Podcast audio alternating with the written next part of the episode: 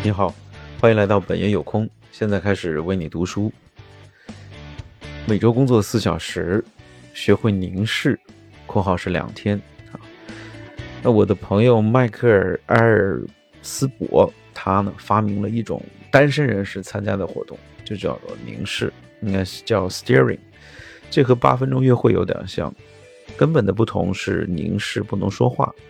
游戏的双方呢要相互看着对方的眼睛，每次三分钟。那么在游戏当中，你一定会发现，大多数的人这样做的时候会非常的不自在。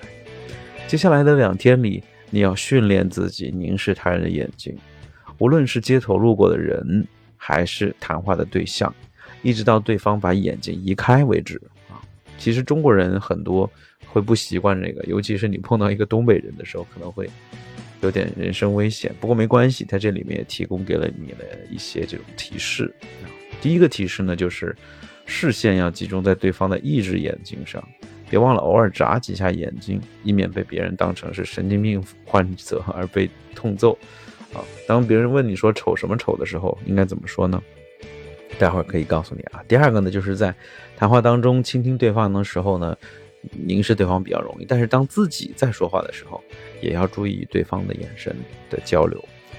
第三呢，最好以那些比自己年长或者更自信的人作为凝视对象，也就是说，我们不要去随便凝视那些可能是会有个人的这种身份认同的障碍的人哈。如果某个路人问你究竟在看什么，你只需要微笑的回答哈，不好意思，我把你认成我的一个老朋友了啊，这样就 OK 了。好了，呃，你听懂了吗？呃，如果说呃你有什么看法或者是意见或者是评论，欢迎在下面。的评论区告诉我，同时也欢迎你在荔枝微课、喜马拉雅搜索“本爷有空”，得到我的更多的音频的节目。好，今天就到这里，非常感谢你，我们下次再见喽，拜拜。